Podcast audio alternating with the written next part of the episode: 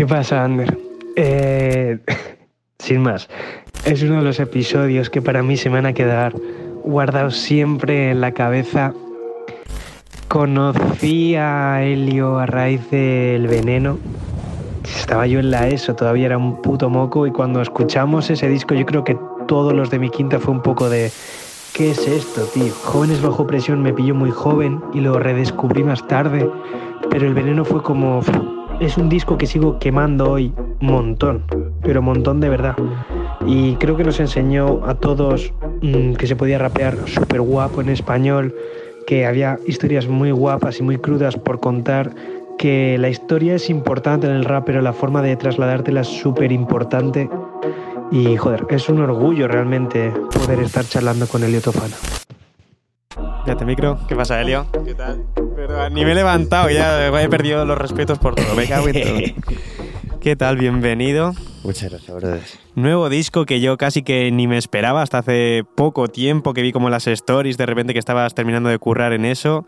Eh, cuéntame, primeras impresiones, todo, cómo ha sido el curro en él. Fue muy bien, la verdad que muy contento, la verdad. Eh, sorprendentemente para mí ha sido de los álbumes que más rápido he hecho, que creo que era una cosa que a, nosotros, a mí personalmente me, me cuesta. Siempre le meto mucha tralla a los álbumes, suelo tardar dos, tres años en hacerlo, incluso hasta algo más.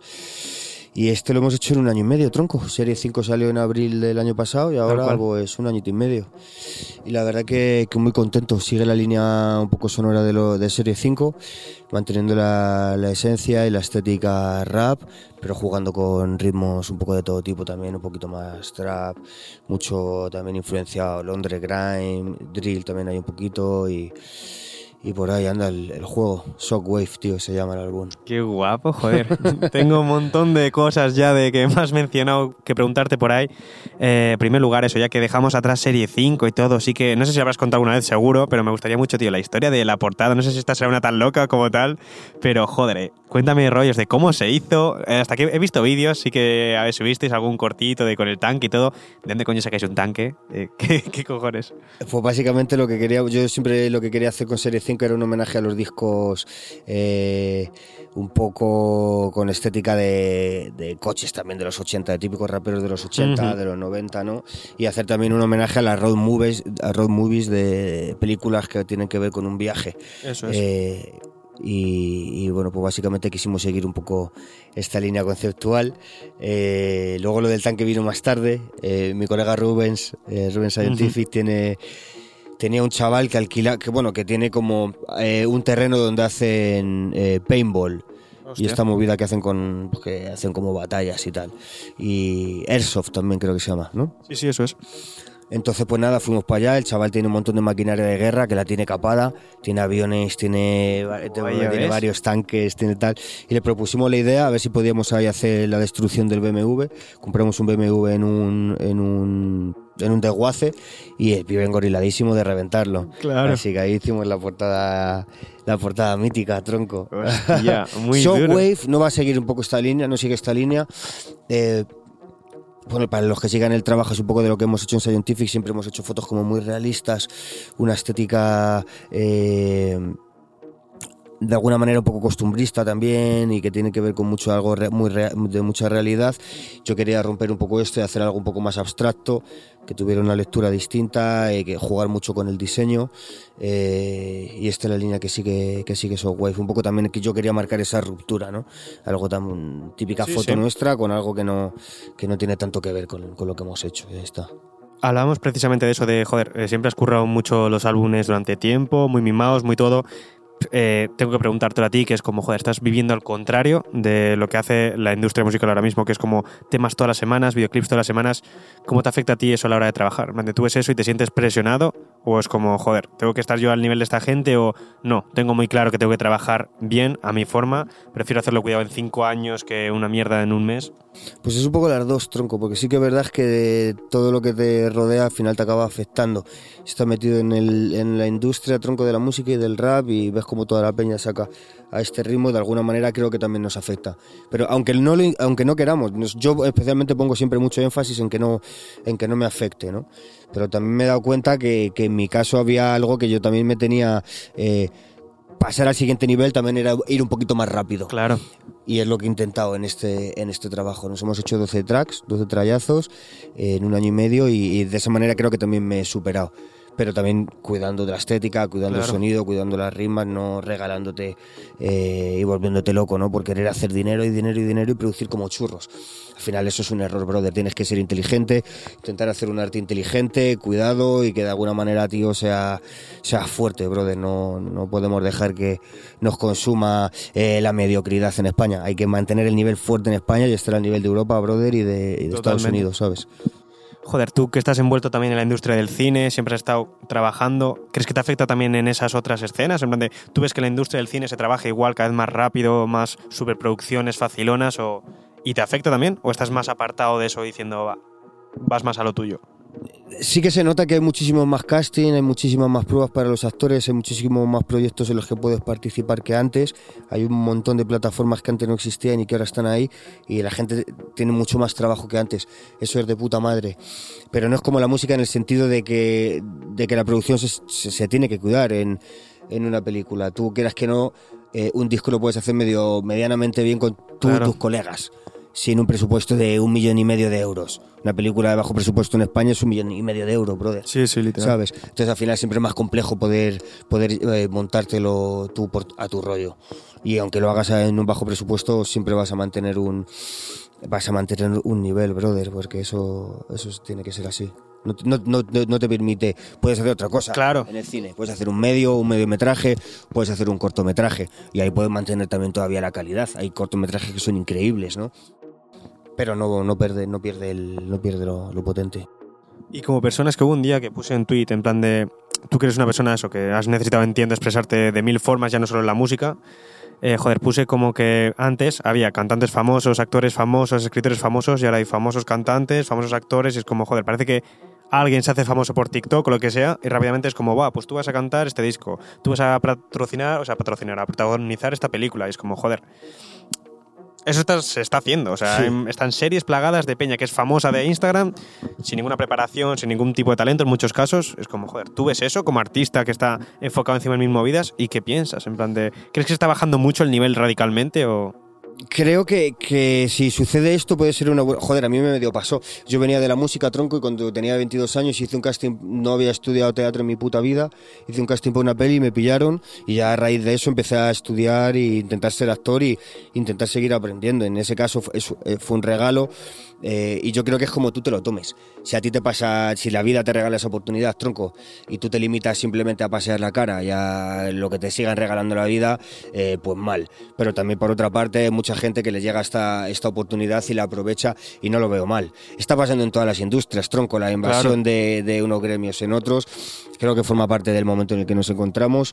Yo personalmente soy, soy partidario de siempre intentar profesionalizar la movida y, y pues de verdad hacerlo bien, pero no lo veo mal también si la gente nueva empieza a entrar de la manera que sea, porque siempre te tienes que empezar de, Ujú. una, de una forma, ¿sabes? Aunque sí que es verdad que mucha peña, pues eso es asqueroso lo que hace y el nivel artístico es, una basura, pero bueno. ¿Hacia dónde crees que tirará todo esto en cuanto a lo rápido de la industria de... Parece que hay temas para TikTok y eso, la poca preparación que hay en el cine o ya sea en cualquier ámbito artístico. ¿Cómo crees que va a acabar? O sea, ¿crees que es cíclico, que volveremos al principio, en plan de que ya no se pueden hacer canciones de 15 segundos, ahora vamos a volver a los discos largos o tal? Y en las películas igual, vamos a volver a unos niveles de estándar muy tochos. ¿O crees que cada vez va a ser peor, peor, canciones que duren 15 segundos para TikTok y demás? Yo es que creo que ya democratizar más el, arte es imposible y la cultura, porque ya está en manos de todo el mundo. Entonces creo que- creo que ya siempre intento ser positivo en toda la vida y creo que, que, que va a ir a mejor, la verdad. Creo que va a ir a mejor porque ya los niveles, ya cualquiera con un móvil puede hacer algo que esté medianamente bien, ¿no? Eh, también es verdad que forma parte un poco de, de esas modas que tú has dicho, ¿no? Cuando eh, se viene haciendo una cosa, por la siguiente generación rompe y hace la contraria. Eh, veremos a ver qué pasa. Yo creo que, el- que el- hay unos niveles que ya se van a mantener a, este- a estas alturas, sí. Hablábamos precisamente de Scientific, que joder, justo este año se cumplen como 10 años de Black Ops. ¿Qué piensas de esos 10 años mirando para atrás, de toda esa movida, todo lo que movisteis, todo lo que iniciasteis? Eh, fue la primera vez que empezaron a sacar clips guapos también, de, con una periodicidad concreta, muy cuidado, muchos artistas, diferentes sonidos. ¿Qué, ¿Cómo empezó toda esa movida? ¿Qué recuerdos guardas? Es bonito, es bonito, la verdad es que sí. Yo, de hecho, eso hace 10 o 11 años ya que pasó. Eh, y si me pongo a pensar, hace casi, hace casi 18 años que yo saqué mi primera maqueta. Eso son casi 20 años en el game. Y, y, sobre todo que es muy difícil, tronco, que tú ves a los artistas y realmente permanecer relevante eh, no solo 20 años, sino 10 años para los músicos en concreto, tan, con, en, en, una industria tan cambiante como, como, es esta, es muy difícil. Entonces yo me considero muy, a, muy agradecido de poder mantenerme y, y, y, que los números hayan seguido creciendo.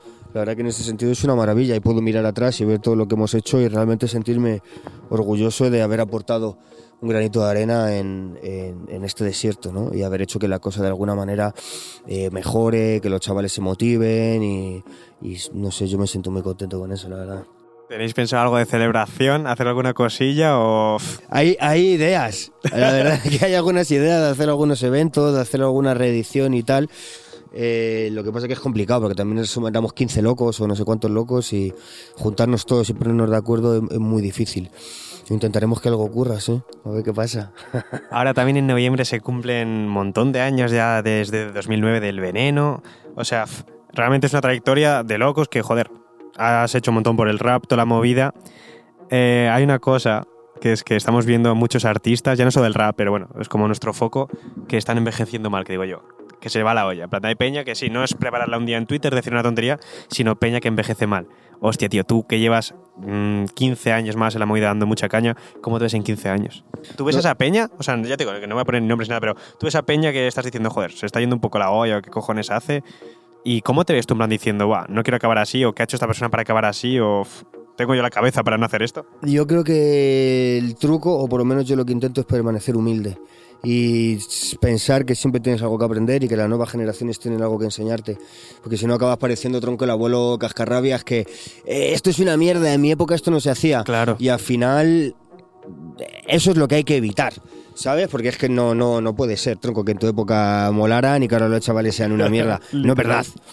Entonces yo creo que si tú te mantienes humilde, si sigues queriendo aprender de la peña, si te sigues juntando con gente joven, si sigues estando al día de las músicas que se hacen y si tú sigues apretando, brother, y, escribiendo fuerte y trabajando fuerte, yo creo que te mantienes un poco en lo que está sucediendo. Y, yo por, mi parte lo que voy a intentar es eso, estar al día de todo, estar fuerte, estar entrenado y, eh, bien rodeado de peña, ¿sabes? Que, que, creo que eso es lo que te mantiene fresco, tío. Probablemente tenga algo que ver con eso, yo creo. Sí, sí. Y sin irnos a esa movida, pero ya como artista, locura de artista, ¿tienes alguna paranoia en la cabeza en que digas, necesito dejar algo antes de irme o necesito hacer esto antes de morirme para dejar un legado, lo que sea?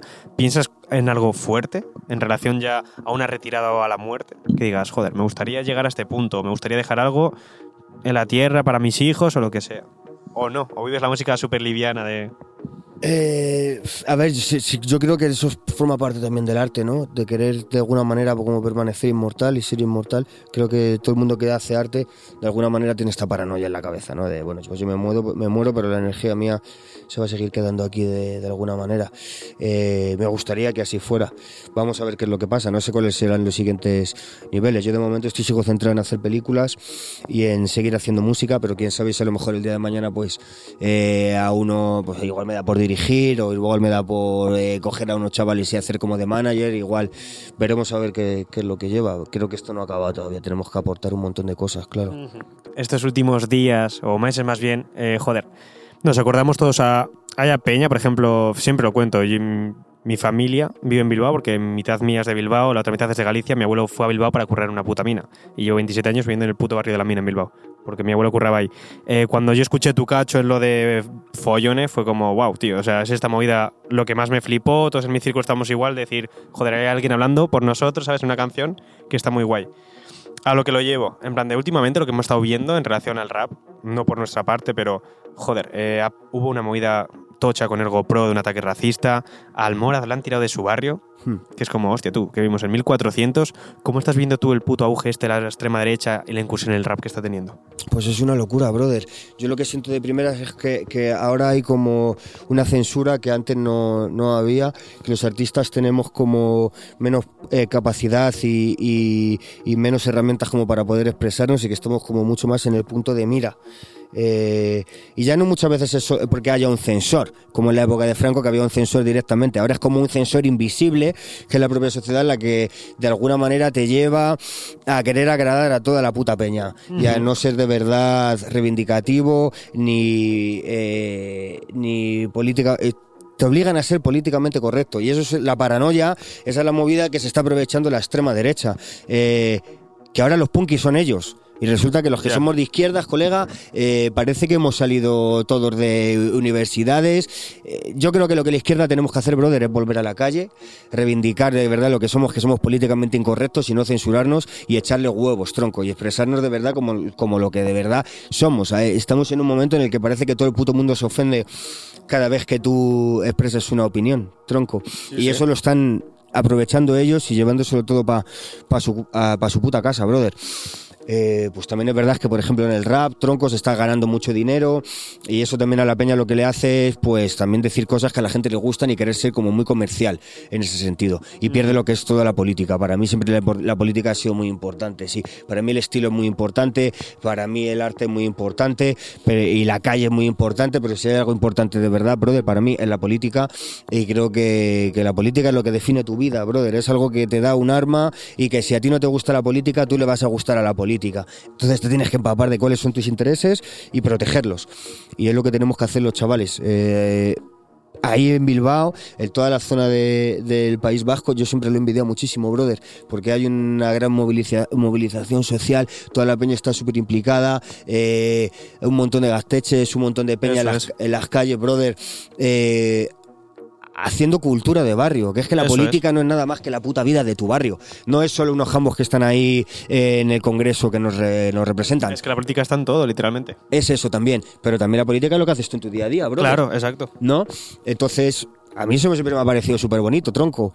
No puede ser que, el 1% nos controle al otro 99%. No puede ser que los poderosos nos, nos controlen, brother. Eh, y, también hay una parte que a mí no me gusta ser panfletero con el arte. Eh, no me gusta, tronco, tampoco transmitir un dogma. Me parece que si eres inteligente y tu, y tu rap es de verdad social y es combativo, eh, lo puedes hacer a través de la inteligencia con diferentes lecturas, no una lectura súper fácil en, el, en tu arte, ¿no? Me gusta ir un poco más allá también. Por eso a lo mejor, para mucha gente a lo mejor no soy un artista político, claro, porque le intento meter códigos, pero, pero, pero sí que lo soy, brother. ¿Sabes? Y me parece que es muy importante eh, que la gente lo tenga claro, que la política nos ayuda a todos. Claro, es que la gente dice eso, no, es que no hay que mezclar fútbol con política, no es que con política, es como, joder, en muchos casos es que eh, tú igual no lo estás viendo, pero es que la política es, es, lo que tú dices, no es un congreso, es como gente hablando en tu barrio, si tú quieres mejorar la vida en tu barrio, ya es política. Si tú quieres que tu padre cobre porque está enfermo y está en casa y no puede currar, eso es política también, o sea, hace falta, está en todo. Y no pasa nada, no pasa nada, porque tú vayas con un cadenón de oro, o lleves una Nike o tal, eso no te hace menos de izquierdas que otro. O sea, ¿quién me va a venir a decir que, yo soy menos de izquierdas por llevar una cadena de oro? Perdona, compadre, pero tú sabes lo que yo he vivido, lo que yo he hecho en mi barrio, lo que tal, ¿sabes lo que te quiero decir? Eh, si eres un artista total, lo cuidas todo, brother. Cuidas la política, cuidas la calle, cuidas las relaciones, cuidas la amistad, cuidas eh, la estética, lo cuidas todo, brother. Y, para mí no, es una cosa contradictoria a la otra, ¿sabes? Por ir cerrando, eh, siempre me gusta preguntaros si tú tuvieses delante hoy en día al Lelio, por ejemplo, de Jóvenes Bajo Presión, ¿qué, ¿qué, consejo le darías? O sea, me da igual si es artísticamente, personalmente, uno de cada, lo que tú quieras. te lo cruzas hoy en día por la calle, ¿qué le dirías? Que confíe. Yo siempre he sido muy desconfiado porque creo que la gente que hemos crecido en la calle siempre nos ha costado mucho confiar en la peña y confiar en el camino de uno mismo, confiar en, que eh, el trabajo da sus frutos. Le diría que confíe, la verdad. A todos los chavales que sean un poco jóvenes bajo presión ahora, les diría que confíen, que las cosas cambian y que si tú trabajas, eh, las cosas pasan. Aunque sea no, no como no, no, en un sentido neoliberal. Sabes que esto nos puede confundir con que no, no, no, si tú te lo curras vas a llegar a, a, dirigir una productora de cine. No, eso tampoco es verdad. O sea, los chavales de barrio tenemos ciertos límites a los que llegar. Hay unos tesos de cristal muy jodidos de romper. Muchos se rompen, muchos no. Pero la verdad es que si tú te lo curras, tu vida va a mejorar. Eso es la realidad. Nada, joder. Espero que haya estado cómodo. Muchas gracias por pasarte. Y nada, un placer enorme. Un placer, hermanito. Shockwave en la calle. Kaineno, eh, seguimos grabando programitas por Madrid. Ya estamos cerrando todo. Eh, joder, salgo hasta nervioso. Creo que la presencia de Eli un poco como que me impone, o sea, respeto en el buen sentido, decir, llevo 15 años escuchando la música suya, eh, conociéndole como persona y, y me alegra mucho tener a alguien como él aquí, aprender de él y para mí es como una pequeña meta conseguida con Grinding, ¿sabes? Gente que llevamos admirando 15 años, poder sentarnos a charlar como con un colega más. Así que nada, espero que lo hayas disfrutado. Y todo el mundo, un abrazo grande.